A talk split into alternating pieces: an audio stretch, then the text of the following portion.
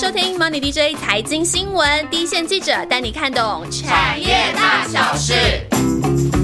Hello，我是庆祥。元宇宙这个关键字，大概是最近最夯的话题了。对于这种尚未实现的想象，总是那么的美好。真的好多厂商都跟元宇宙来扯上边。但是我们今天不是要来讲元宇宙，而是要讲这个落实想象这件事情当中最重要的关键，其实还是软硬体到底要怎么搭配。而硬体当然就是指晶片的运算力到底够不够强喽。而晶片的效能其实相当依赖这种先进制程的支持。而台积电就。扮演非常重要的角色了。今天我们就请到竹科小鹿来跟我们聊一聊。Hello，我是小鹿，好快又跟大家见面了。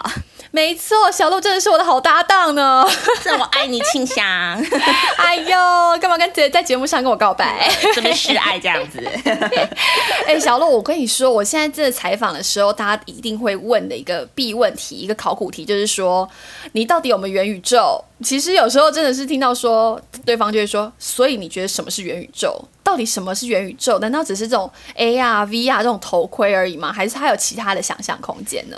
对啊，我觉得大家最近应该走到哪里就会听到，这时候是在讨论一个元宇宙的话题。好，还有一些我的朋友，他不是很了解科技啊，他就问我说啊，什么是元宇宙啊？它跟低轨道卫星是不是一样的东西？就知道说，其实大家对这个有一点太空感、的冒险感觉都是不是很了解，可是又是非常有兴趣的哦。然后到底是什么是元宇宙？我觉得其实用一个比较直接的概念，会让大家比较可以想象，像是之前的一个热门电影，就是一级玩家，我相信很多朋友都有看过红。然后你就是会透过一个在身上加呃用一些硬体的装饰啊，然后带领你进入一个虚拟的空间里面，在那里面你就可以。可以做到一些就是现实生活中可以做得到或者是做不到的事情。那这个强调的是一种虚实的融合，然后还有就可以在一个虚实世界自由穿梭的感觉。那你讲到就是元宇宙概念股，现在主要都还是由美国的指标厂在定义未来，包括像是脸书啊，然后呃像个名的 Meta 的脸书啊，微软啊，辉达都表示说他们非常非常看好元宇宙商机哦。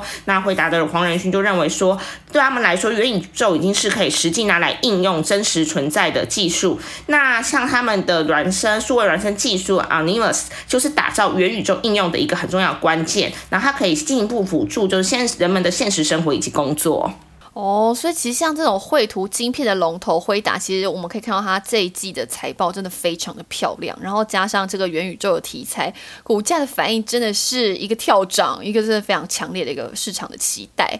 我记得你刚刚提到黄仁勋，我记得他在一个记者会上就分享了一句话，人家就问他说：“你觉得什么是元宇宙？元宇宙是什么？”然后他就讲了一句话，就说：“所有的东西都是虚拟的，只有我是真的。”哦，一切都是假的，我是真的，我是 real。它这个概念其实还蛮清楚，的点出来到底什么是元宇宙，对不对？对啊，因为它是 IC 设计公司嘛，它其实它目的性是要把它的晶片做到强强大，然后可以去去打造这样子的一个虚拟的世界嘛。可是它是最 real 可以去落实的。那是像就是最新刚去把它的那个名称更回为 Meta 的脸书的嘛，它其实会因为它是一个平台的业者，网络平台业者，它一个社群的网络，所以它更会去着重是在一个超脱现实世界，然后让体验呃让那个使用者可以去体验一个新新的一个虚拟人生的感觉。但不管怎么样，所以就是前面不管大家的想象是怎么样嘛，那大家都一致都会知道的是说，就是建构这样子的一个元宇宙世界的关键基础建设就是运算能晶片的运算能力了。然后就是必须要有这些所谓的 HPC 晶片啊，影像处理晶片呐，所以运算能力强的 CPU、GPU 就非常的重要。然后这些设计端就是由呃这些国际大厂来实践，而为这些晶片代工的台积电当然就是主要的受惠者之一。其实讲到现在，我们可以想，可以想象，就是辉达或者是刚刚讲脸书，它其实就是像一个在为对未来做梦的人，而台积电就是让这个梦成真的一个重要的推手之一，对不对？嗯嗯，辉达是 IC 设呃是晶片公司，所以它的目的是要把晶片功能做到最强大，然后让元宇宙概念可以落实到更多的产业领域，像是机器人啊，然后自动车、自驾呃自驾车工厂，然后它被期待是被越来越多人所应用。那最近刚把名称更名为就是 Meta 的脸书，则是社群平台业者，所以它比较会去更着重在是提供一些社交方面啊，还有一些沉浸式的体验，然后像是你可以透过这样的方式。去跟家人团聚、工作、开会，然后去娱乐啊、购物、学习等等。那不管怎么样去落实这样子元宇宙的概念后，要架构出这样元宇宙世界的关键基础建设之一，就一定不能就一定最重要的之一，一定就是运算能力了。那你必须要有一个非常呃，跟就必须要有高速运算晶片呐，影影像处理晶片呐，所以就是这些超强算力的 CPU、GPU 非常的重要哦。然后这个设计端就是要用这从这些国际大厂来实现，呃，为这些晶片代工的，而且拥有庞大先进制程跟技术优势，台积电当然是最主要的受惠者。嗯哼，所以如果从上游这个晶片设计厂商来看，不仅是在这个国际大厂参与在在里面，其实像台湾的这个联发科，其实也跟客户有展开一些新的合作机会。不过我相信这种元宇宙大概就是一个推展半导体产业发展一个新的应用啊，新的机会，新的想象。那其实刚刚也提到说，辉达也想要展开三纳米这个产品嘛，到底这种先进制程对于晶片设计的效能来说，到底有多重要？或者说，呃，先进制程它有什么样的必要性呢？我觉得可能会用一个概念来看啦。如果说提升多少功耗或这样，我觉得好像没有办法去太具象化。那我觉得可以从两个角度，首先就是呃，人们你知道大家都会去一直在去追求科技的进步嘛。那你再这样子追求的那个科技进步，它你是不会停下来，也不会有一天突然间觉得说我现在的科技可以满足我了，我现在觉得这样子就好，我就会想要一个新的体验。就这也是为什么后来大家都会想要去发展到像这种元宇宙一个另外一个概念的世界。那大家也都知道。说研究用研究一些研究者，他们也知道说一定会存在于物理极限嘛，所以他们会去努力找到一些解决方案去突破它，然后让这些去发展更多的一个应用场域，去吸引说这些消费者去体验。那这些就是仰赖一些科技产业的龙头，他们要去实践这一块。那在这里面呢，先进晶晶片当然就是扮演非常重要的角色哦，就是就像前面说的那个元宇宙要搭配搭配，就是那个超强的运算晶片。那这个需求会随着这些应用场域的不断延伸。哦，那我觉得另外一个角度来看是说，大家也知道，说是近年就是美中贸易战啊，那突然间晶片已经。变好重要，每个人都是要去在自己的 半导体厂。日本啊、欧洲啊，都说我好重要、好重要，我要去推进一个半导体一个重要的计划。其实晶片已经变成一个很重要、重要的一个战略物资哦。那你除了就是在地生产，让你有一个足够的产能去生产一些晶片之外，那你还当然还是是希望自己在晶片上面，就是在自己在技术上面能够领先。那就是为什么只是像 Intel 啊、三星啊，甚至中国，中国只因为它现在卡在的东西，它不能够去推进在先进之上。如果它可以的话，它一定是还是要往这边发展，因为它就是一个在你的产业实力还有你一个国力的一个展现。嗯哼，了解。所以其实不管是战略物资啊，或者说要推进新的科技，那到底回头来讲，到底三纳米难在哪里？其实我们一直从七纳米到五纳米，到现在这个甚至四纳米啊，那到底三纳米难在哪里？听起来台积电其实量产的时间好像有一些递延，对不对？对呀，就是你看它最近公布的一些资讯，就是你对比之前。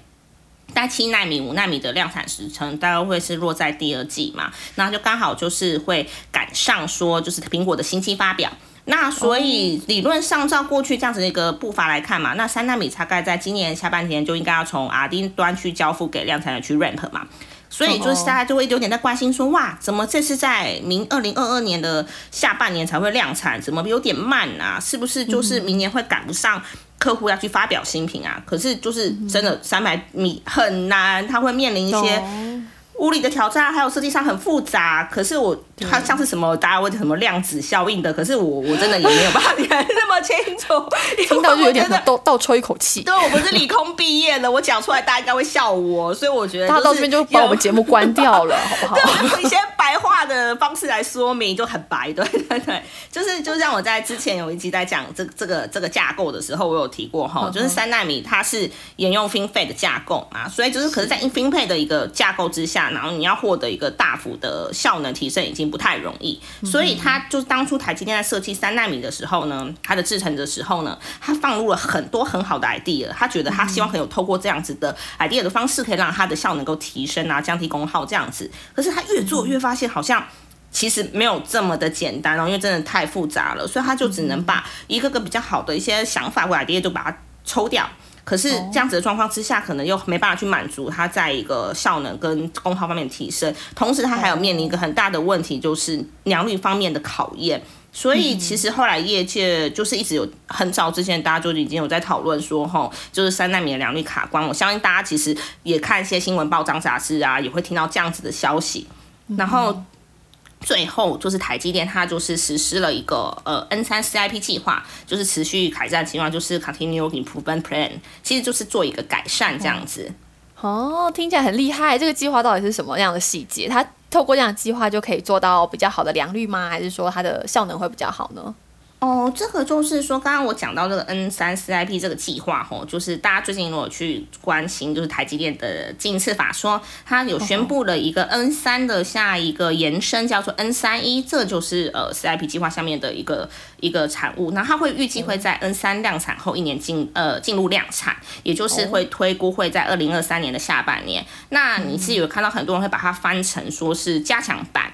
就是很像有点之前的什么 N 五 P 啊，N 呃七七 P 啊，这样子是一个家族的概念，确实它是一个家族。可是其实 N 七 P、N 五 P 这种是叫做 Plus，它是针对性能去做强化。其实 N 三一它会比较像是一种是针对良率去改善，所以它我会觉得它有点点像是。改良版跟优化版的感觉，那再来讲一下什么是 N 三 CIP 好了，那它其实就是呃用比较少用到比较少的 UV layer，就是比较光照层数。像它原本初始的 N 三制成的时候，它预计它的可能光照层数会有二十五到二十六道，它把它可能减少到说二十道左右上下，然后它把它的线框放大一点点，然后它这样子的状况之下，它就可以改善它的制成，提升良率嘛。那其实对客户来说的话，它其实是提供。一个更兼具性价比的解决方案。那你对台积来而言的话，你的呃 EUV 的成那光照程度减少嘛，那你可能就可以减少购买一些可能相关的设备嘛。那你的资本支出可不可以就有一些可以节约一些，就是把钱就是在节省一点，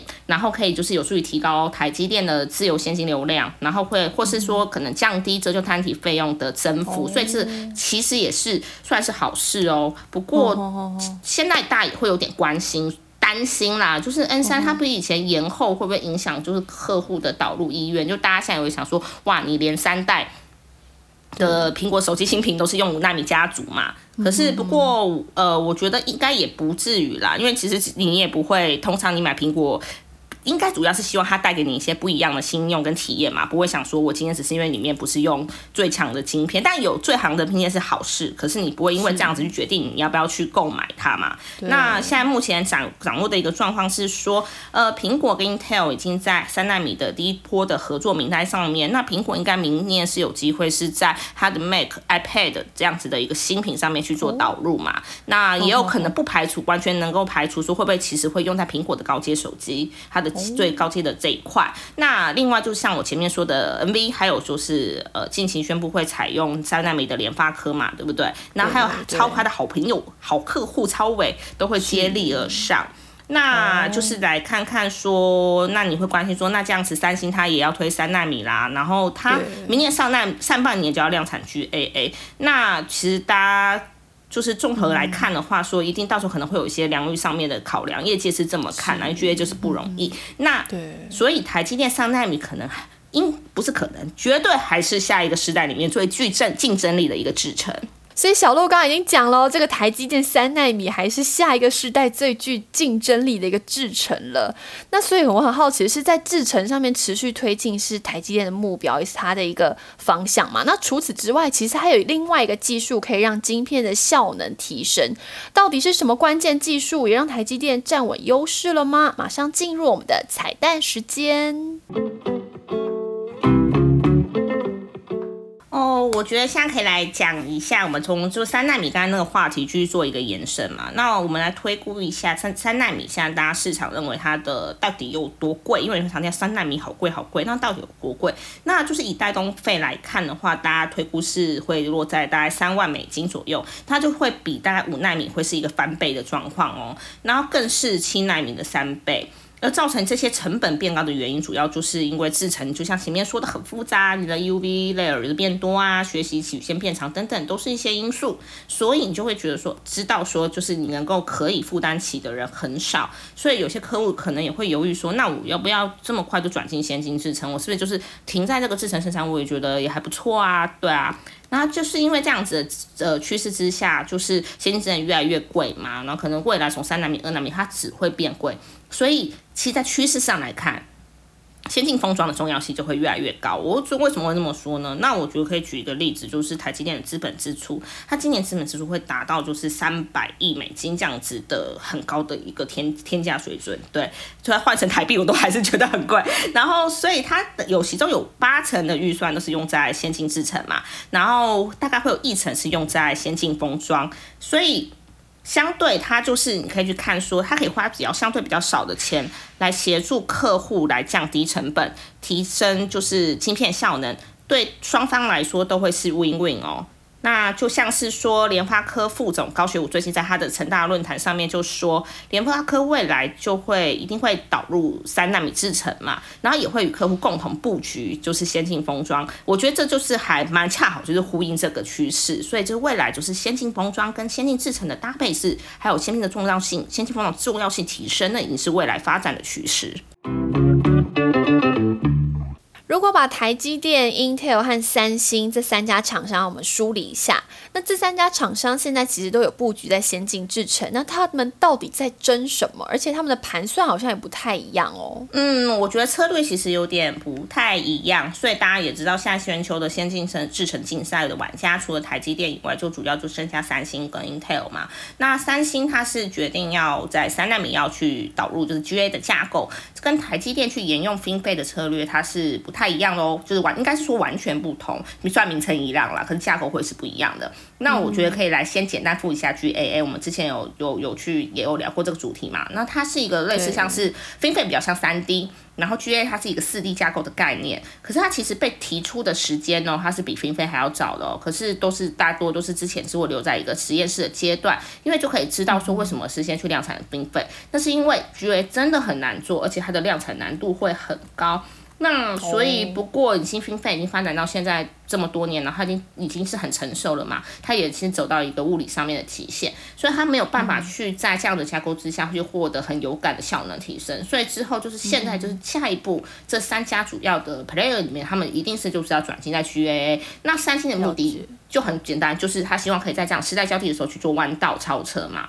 嗯哼哼，然后就以现在的时程规划来看的话，三星是预计明年上半年，二零二二年会去量产三纳米 GAA。那现在大家目前市场去传的是说，就是高通会是成为他的首家客户，他的好朋友高通会成为首家客户。那会在明年的三星的旗舰机中导入嘛？那不过我有问了一些半导体公司内部的人，可能他们多数是理，就是有学过电子学或什么理工出身的人。然后因为我是真的不懂，可是他们大部分都是跟我说，他觉得。他对于三纳米呃三星能不能够顺利大量大量生产三纳米 GA 这个制程会比较抱持有一点点怀疑啦，对啊，他说他觉得做得出来，可是良率有可能会不太好。然后就是也确实啦，之前三星因为一些良率不佳，然后像 NV 这样子，因此就是重返台积电下单嘛。那所以大家也会在看说未来这些客户啊会不会就是冒险去采用三纳米 G 那个三星的三纳米 GA，我觉得是也蛮重要的一个观察的重点。了解，所以可能明年上半年我们就来观察一下，到底三星的这个三星这个三纳米的 GA 能不能顺利的大量的生产，然后，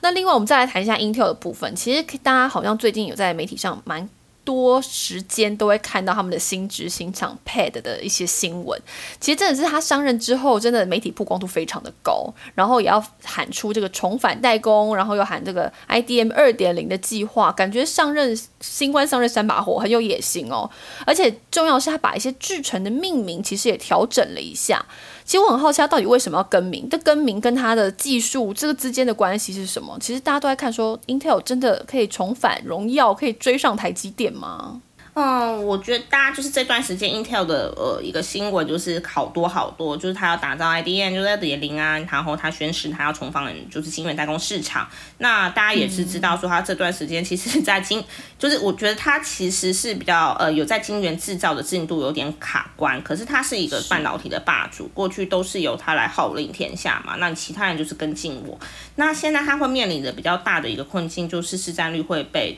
对手瓜分嘛。那他半导体的战略地位现在目前又是这样子那么一个大幅提升的状况之下，那他自然要更加积极的要去重拾这个所谓的美国荣耀。那他近期把那个制成重新更名嘛，那其实呃前面也是有解释过，就是其实所谓的几纳米已经留为代号称呼已经很久了，其实大家比的是一个。电晶比的密度。那所以英特尔在过去一段时间也是对外强调说自己的七十纳米是比台积电七纳米更好。可是因为在数字上面来看，好像还是给人家一种落后感，所以就其实哦，你还是十，他已经到七了，这种感觉。可是其实大家会 有点混乱啦，所以他其实重新去规划完他的，重新命名完。重出重新画上他的 roadmap 以后，他就是要跟上，甚至是去追超越台积电的制程蓝图，所以。企业就评估啊，其实这就是一个 商商业战术的考量，他要对外面去宣传说，其实我现在的技术是是并没有落后，甚至是有机会去领先的。所以就是呃，我们再去看一下，因为那个什么几年几年几年，那实在我用嘴巴讲，大家可能也会记不起来什么二零二三、二零二四，谁有什么上半年、下半年。所以我觉得就是可以看说，就是大 Intel、台积电会大概都会是在在二零二四到二零二五年去转入到 GA 制程。所以会知道，其实他们其实，在制程难度上其实是有点相似的哦。只是现在目前台积电在前面的制程的部分会是更领先一段。所以就是英特尔的目标是说，它要在四年之内推进五个制程世代。在这样的状况之下，它可以跟台积电是平起平坐，甚至有机会超越，这是它的一个目标嘛？那其实大家也来看嘛，因为呃，英特尔最近面临的这些问题，它其实也是一定程度已经反映在它的股价之上嘛。可是我觉得也不能说你完全去看衰，我觉得中中立一点。不能完全去看出来说它 Intel 这样这一块，它还是有优势，因为它跟台积电不一样，它是 IDM 厂，它的强项就是设计制造一条龙的整合，然后就是因为它是生产，它的生产品会比较单纯，因为它生产他们自己自家的产品，所以它在生产效率上说真的就是还是会比代工厂会来得好。那它最重要的目的性其实就是要让它的产品可以在市场上面大卖。那代工厂它其实是帮别人代工厂帮他客户代工厂产品，然后让他的希望他的客户如果卖的越好，他的生意就会越好啦。所以，就在策略上面来看的话，Intel 当然会把。自己最珍贵、最先进、最厉害的，就是最最棒的一个产能，会是用在它的一个最有竞争力的产品。可是它当然也是要持续扩大有外市单，因为这个道理很简单啊，你就是可以扩大尾代市单，叫别人来帮我做。然后它这是相对就是比较没有这么的是呃核心的东西的状况之下，你还可以顺便把你的成本一些东西都去转嫁给代工厂。对啊，就像 Intel，它已经宣布说它要采用台积电的七纳米、六纳米、五纳米嘛，然后它生产品项主要是绘图晶片，然后未来也会推进到。三纳米这样子，所以我觉得还有一个想法是说，呃，代工、晶圆代工、重返晶圆代工事业这一块嘛，我觉得就是算他跟他的客户会有一些竞争关系，大家会想说会不会去导入，会有一些迟疑嘛。那其实我觉得在美国优先的主义之下，你也不能够去排除美国的企业会考量这些政治的一些因素，会把一些相对于比较不核心的产品去下在 Intel 这样子。哦，所以概念上来说，Intel 还是会把这种最有竞争力、最难的东西，然后自己来自己做嘛。那当然还是有一些呃其他的美国企业会把一些单子下在 Intel，概念上是这样嘛，对不对？对，就是不能，我觉得不能够去完全说，虽然它现在确实是在制程的进度上是稍微，就是还有在它在市场上面的市占被瓜分啊，制程进度上面相对比较落后台积电，可是我觉得不能够完全去排除说 Intel 的竞争跟优势。了解，所以刚刚其实我们一直提到说三纳米真的很贵，那到底是谁要用？它会不会有一种怎么讲，就是曲高和寡的感觉？就大家都喜欢爱马仕啊，但是我就是买不起，会不会有这种感觉？嗯，我觉得大家现在就是比较关，也是大家很关心，因为先进制程真的就是越来越贵嘛。那可是其实这样子的论述，已经可以回溯到比较近期的话，可能会到二八纳米年代就有开始了。那大家对台积电去推进先进制程的纠结点，就是一个，就是现在我们其实既有制程就已经可以满足很多需求啦。就现在大家会讲说，我们其实用七纳米就好啦，甚至用五纳米就好了。那你先进制程那么贵，又不是人人买的那么起，然后那你你花那么多钱投资，这样子可以得到回报吗？那所以现在就是投资圈就常会有一个说法，会说台积电现在就是它的产品，它先进制程已经变成是一种精品，就是好贵哦。是。可是我觉得这也是，就是因为它是精品，所以它也是有点类似，就是因为精品的消费就是会有一个它的市场，它不会因为就是它变贵了，然后去真的大幅去降低它，它会抱怨，可是它不一定会去大幅高不好，就是降低它的购物意愿嘛。因为其实你去用最好的制程，推出最。最最领先的产品，就代表说我就是一个品质表保证，我是科技产业的领航者。而什么会谁会去买单？就是这些所谓的钻石卡，最是金字塔挺宽的客户们，就像苹果啊、超维啊，还有就是 NV 啊，他会在他们推出最最顶规的产品的时候，他一定会想要去采用沉浸制成，因为确实也只有他们消费得起，也愿意消费。那其他厂商呢，可能就会比较像是说等待制成就赚渐趋成熟的时候，就会陆续导入嘛。那就如现在就是二零一八年量产的七纳米，然后后来变成七纳米家族嘛，它现在就是一个非常热门且甜蜜的制成嘛。那其实对台积来说的话，我觉得他的想法可能会是什么？因为大家都会想到台积，然后先进制程，他就要不停不停的往先进制程去迈进。那是因为先进制程对他来说，它就是它一个价值，它是它的 value，它的保证。如果它今天停下来了，然后它到底价值这一块，它就会损失了一部分。可是所以。我觉得来看也不是说成熟制成不重要，那它的目的是什么呢？因为它其实台积电能不能够一个获利的一个很重要关键因素，其实是它除了呃可能资本出那些可能会影响获利或什么之类，呃折旧费用什么，我们先撇开不看嘛。我觉得很关键的一个东西是其实是价动率，它要确保它的先进跟成熟制成所有产线的价动力可以维持一定的高档水准。所以这样的状况会是怎么样嘛？比如说这些大客户先去导入，呃先率先去导入的先进。制程嘛，他们已经往从五纳米往三纳米走，那他就希望其他的客户要去往对。更先进的智能去走，去购买更他鼓励他们去购买一些就是更富呃更高价值的产品。你不要通通给我去塞在相对成熟的制程，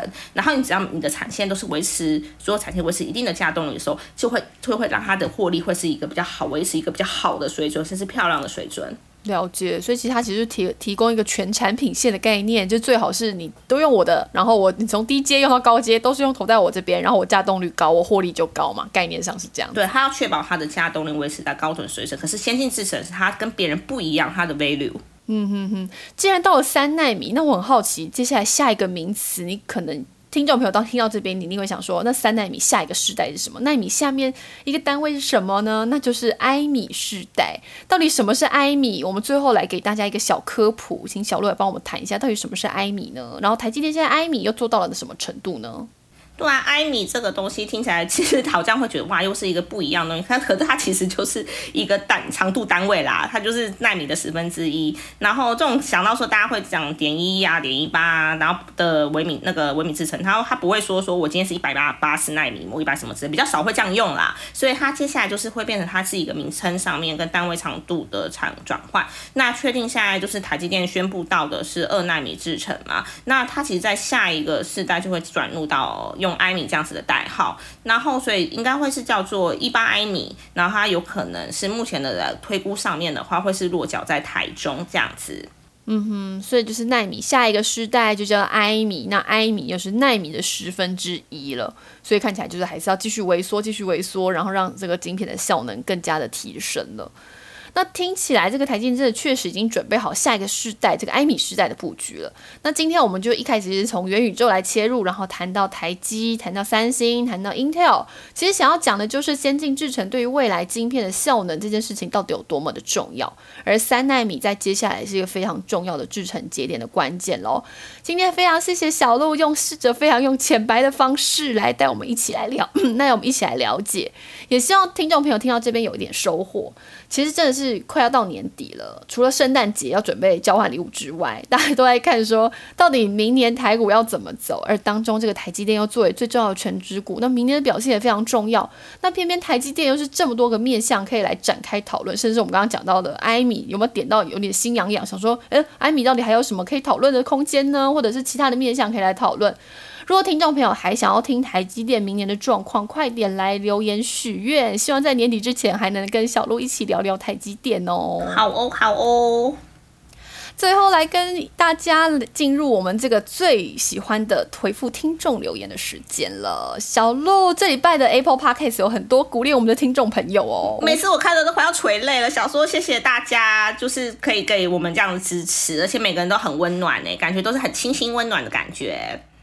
真的，我们刚开始录之前，小鹿就一直说他在那个录音的时候都会觉得很紧张，然后就怕自己表现不好什么。所以真的是每次看到听众的那个鼓励的留言，都会让我们觉得哦倍感鼓励，对，温暖。不知道，因为我的我的心智比较脆弱啦，对，就是如果没有鼓励我，我就会很很难过。没有啦，